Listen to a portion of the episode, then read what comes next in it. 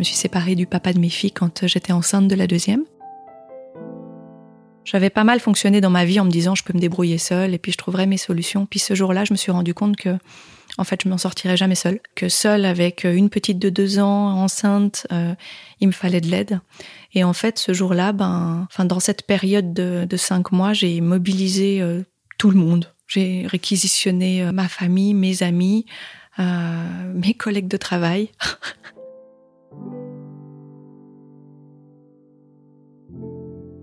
Je m'appelle Jennifer, j'ai 37 ans. Je suis maman de deux petits cœurs, de petites filles de 4 et 7 ans. J'ai un job que j'adore. Je suis séparée depuis euh, bientôt 5 ans. Je me suis séparée en janvier 2017 d'une façon assez brutale. Il y a eu une trahison euh, consécutive à un mensonge et c'est à ce moment-là, au moment de cette trahison, je me suis rendu compte qu'en fait, c'était un fonctionnement, le mensonge, dans la vie du papa de mes enfants, que ce soit pour des petites ou des, ou des grandes choses, et que j'allais pas pouvoir continuer à, vivre avec euh, ce fonctionnement-là. Et le, sentiment de trahison, il a amené euh, énormément de colère, et du coup, j'ai décidé de. Je me suis retrouvée face à deux mauvais choix, en fait. Soit rester et puis nous, nous, nous déchirer, ce qui n'est pas tout à fait souhaitable quand on a des enfants, soit euh, bah, partir, même si j'étais enceinte. Ça a été brutal, ça a été assez violent. Euh, je devais être en protection euh, psychologique surtout pour ma, ma, grande qui était déjà là, qui avait deux ans. Et puis je devais être en protection pour mon bébé que je portais. Donc j'ai cohabité pendant, pendant cinq mois dans la maison qu'on avait achetée ensemble avec euh, le papa de mes filles, en dormant euh, sur le canapé et en évitant par tous les moyens en fait des explosions de colère parce que moi j'étais dans une colère euh, abyssale. Et puis il fallait que je que je préserve mes filles, et il fallait que la séparation se passe bien, et il fallait que la transition se passe le mieux possible. Mes collègues de travail ont pris une pause de midi, une fois on était huit, à déplacer des cartons pour moi, pour que je puisse aller emménager dans un appartement à côté. Et en fait, j'ai, donc j'ai, mobilisé tout, tout ce qui pouvait l'être en disant j'ai besoin d'aide, j'ai besoin d'aide, j'ai besoin d'aide. J'ai eu l'immense surprise, en fait, de, me rendre compte qu'en fait, euh, tellement de gens répondent présents dans ces moments-là. Tellement de gens sont là chacun à leur manière. J'ai des gens qui m'ont offert leur écoute, j'ai des gens qui m'ont offert leur bras, j'ai des gens qui m'ont offert de me prêter de l'argent, j'ai des gens qui m'ont waouh quoi. Et en fait, euh, bah fallait demander pour ça. Puis fallait accepter de recevoir. J'ai des gens qui m'ont gardé mes enfants. Cette somme de plein de petits gestes et de plein de petites attentions m'ont vraiment euh, m'ont porté en fait vraiment.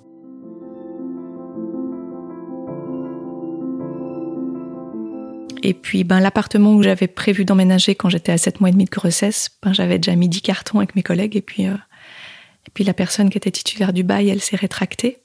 Et elle m'a dit qu'en fait, elle souhaitait plus que je sois sous locataire. Donc, j'ai appelé mon papa à 7 mois et demi de grossesse en lui disant, papa, il, il faut que j'emménage chez toi, s'il te plaît.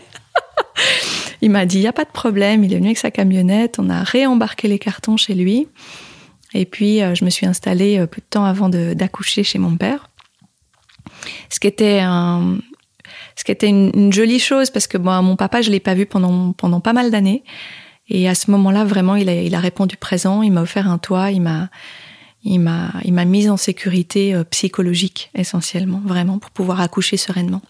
Et je me suis retrouvée euh, portée dans cette transition qui était pleine d'incertitudes. Je devais euh, trouver un lieu de vie, je devais trouver un nouveau mode de garde pour mes enfants, sachant que à Genève la situation de garde est tellement saturée que je savais pas si j'allais avoir un mode de garde pour mes enfants, sachant que j'allais être le seul revenu à 80% pour euh, prendre en charge mes deux pépettes et moi. J'étais dans, dans un état de stress un peu à peu près constant.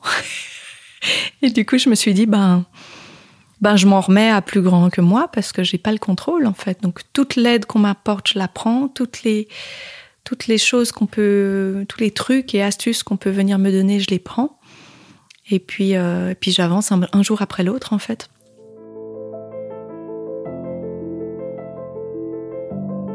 Puis ça, c'est les, les magies de la vie. Les choses, elles se sont mises en place les unes après les autres. J'ai trouvé une nounou pour mes enfants euh, qui était qui était formidable. J'ai euh, j'ai trouvé un appartement dans lequel j'ai emménagé euh, à la fin de l'année. Donc voilà, j'ai j'ai vraiment eu euh, toute une succession de solutions qui sont arrivées Et puis après, je me suis retrouvée dans mon nouvel appartement toute seule. J'avais très très peur. Je me suis dit, mais comment je vais faire toute seule avec mes deux petites quoi? Et ça a été beau parce que j'ai trois, quatre amis, ça fait 30 ans que je les connais. Et là, vraiment, ben, ben ils ont été là, quoi. J'ai une amie, elle m'a régulièrement pris les enfants pour que je puisse me reposer, dormir. J'ai un ami à moi, il m'a dit mais comment je peux t'aider? J'ai dit ben, je veux juste pouvoir faire les courses toute seule. Parce que c'est épuisant de faire les courses avec un bébé sur le dos et une petite qui touche à tout et qui court partout. Et, euh, du coup, euh, bah, il m'a gardé mes enfants euh, deux, trois fois pour que je puisse faire les courses. Et du coup, en fait, de savoir que j'avais que j'avais ces gens derrière moi et que je pouvais demander et que j'avais potentiellement des relais, que j'avais potentiellement euh, de, l'aide qui pouvait me soulager, m'a donné une force incroyable en fait pour traverser ça, pour rester debout, pour euh, aller de l'avant et puis pour avoir confiance en la vie, puis pour avoir euh, pour avoir confiance en ma force et pouvoir avoir confiance en le fait que ben j'étais pas seule en fait.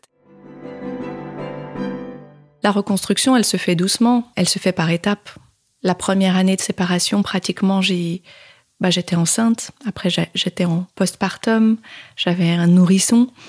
Donc, euh, c'est un état pour une femme qui est particulier. J'avais pas le temps de me concentrer sur moi en tant que femme. Je me concentrais sur mes enfants. Je me concentrais sur moi en tant que mère. Ensuite, la première année de vie de ma deuxième, ben, j'étais épuisée. Euh, je m'endormais en général en même temps qu'elle, voire avant. Et euh, bah, la nuit, je gérais comme je pouvais. J'ai eu des enfants assez faciles. J'ai eu de la chance. Tous les matins, je me levais en me disant, ben voilà, c'est une journée de plus que je dois gérer. Et ça va être très très long si je dois encore vivre 35 ans comme ça, parce que qu'est-ce que c'est chiant. et, puis, ça a duré deux ans en fait, et je remplissais le trou euh, du mieux que je pouvais. C'est-à-dire, je me disais, bah, où est-ce que j'ai du plaisir dans ma vie actuellement? Ben, avant, ce qui me faisait plaisir, c'était de monter à cheval. Ben là, ça me ça me fait plus rien. Avant, ce qui me faisait plaisir, c'est de lire. Bon, ça me fait plus rien. Avant, ce qui me faisait plaisir, patati, patati, patata. Puis, j'ai fait la liste de tout ça en me disant, mais en fait, il y a y a vraiment plus grand chose qui me faisait me sentir, euh, qui, qui m'apportait du plaisir et qui me faisait me sentir vivante. J'aurais adoré être en garde alternée pour pouvoir un petit peu plus souffler, mais en fait, euh, c'était pas le, c'était pas possible. Donc, euh, j'ai la garde sur mes filles, mais c'est OK pour tout le monde. Et puis, il a, il a un droit de visite euh, un week-end sur deux, la moitié vacances scolaires, c'est un papa présent. Quand euh, la petite dernière, elle a commencé à aller passer des week-ends chez son papa, vers un an, un an et demi, euh, ben j'ai retrouvé des espaces à moi, des espaces de, liberté, des espaces de repos, des espaces d'amitié, des espaces de rencontres intimes, euh, pour moi, rien que pour moi. Ça, ça a été, euh, ça a été euh, vraiment toute une étape qui a duré, euh, je dirais, deux ans. Puis voilà, puis là, là, je là, mon quotidien maintenant va bien, et puis je suis, je suis organisée. Mes enfants grandissent aussi, elles sont autonomes, elles vont les deux à l'école. elles s'habillent toutes seules. Enfin voilà, il y a beaucoup de choses qui sont plus faciles. et du coup, je peux aussi me, me reconcentrer sur sur moi en tant que femme, mais différemment, dans quelque chose de plus euh, peut-être apaisé, de quelque chose de plus... Et puis réfléchir maintenant sur mon rapport à l'autre dans la relation, mon rapport à l'homme dans la relation, réfléchir un petit peu à tout ce qui s'est passé, à ce que ça a impacté, ce qui est guéri, ce qui l'est pas. Et maintenant, j'ai l'impression que la vie reprend euh, des couleurs, la vie reprend du goût, la vie reprend des plaisirs, plein de plaisirs divers et variés. J'ai de nouveau du plaisir à plein de choses. Et puis, euh, et puis du coup, ça ouvre de nouveau le champ des possibles. Et je me rends compte que ben voilà, il faut du temps, il faut de la patience. Et puis il faut. Je pense que j'ai vraiment été bien inspirée de demander, euh, de demander autour de moi de l'aide en disant j'ai besoin de ça, j'ai besoin de ça, qui peut m'aider, etc. Euh, parce que ça m'a permis en fait de, de, de, de passer ce cap. Et aujourd'hui, ben, je me retrouve dans bah comme si j'étais un petit peu, euh, j'avais traversé une pièce, puis que j'étais devant une porte qui s'entr'ouvrait vers une autre pièce, en me disant ah bah tiens, je vais, je vais découvrir une nouvelle étape, je vais découvrir une nouvelle pièce, qu'est-ce qu'il y a dedans, mais je sais pas encore ce qu'il y a dedans, donc en fait je sens que maintenant j'ai retrouvé le plaisir de, de la vie, de, de, plein de petites choses, de plein de petites expériences, de plein de rencontres, de plein d'amitiés, de, de créativité. Je recommence à avoir des projets aussi. Et ça, c'est vraiment chouette. Donc, je profite de ça et je me réjouis de voir où ça va me mener. Mais pour l'instant, je sais pas. dans les moments où on a besoin de soutien. On ne peut pas soulever une montagne tout seul, on est obligé de plusieurs. Hein. Mais le, chemin intérieur, je l'ai fait grâce, grâce à tous ces soutiens, mais je l'ai fait seul. Du coup, je suis, j'ai gagné en confiance en moi, j'ai gagné en confiance en la vie, j'ai gagné en confiance en l'autre aussi. Et je pense que je vais pouvoir euh, peut-être un jour reconstruire une, une vie de couple avec quelqu'un, mais d'une façon plus vraie, plus saine, sans illusion cachée en fait, avec quelque chose de bah voilà, lui c'est lui, il est comme ça avec peut-être plus de clairvoyance, je sais pas, et plus de sérénité intérieure, parce que moi maintenant je suis bien. C'est pas que dans la tête. Un podcast de Minds, association pour la promotion de la santé mentale, réalisé par Laure Gabu.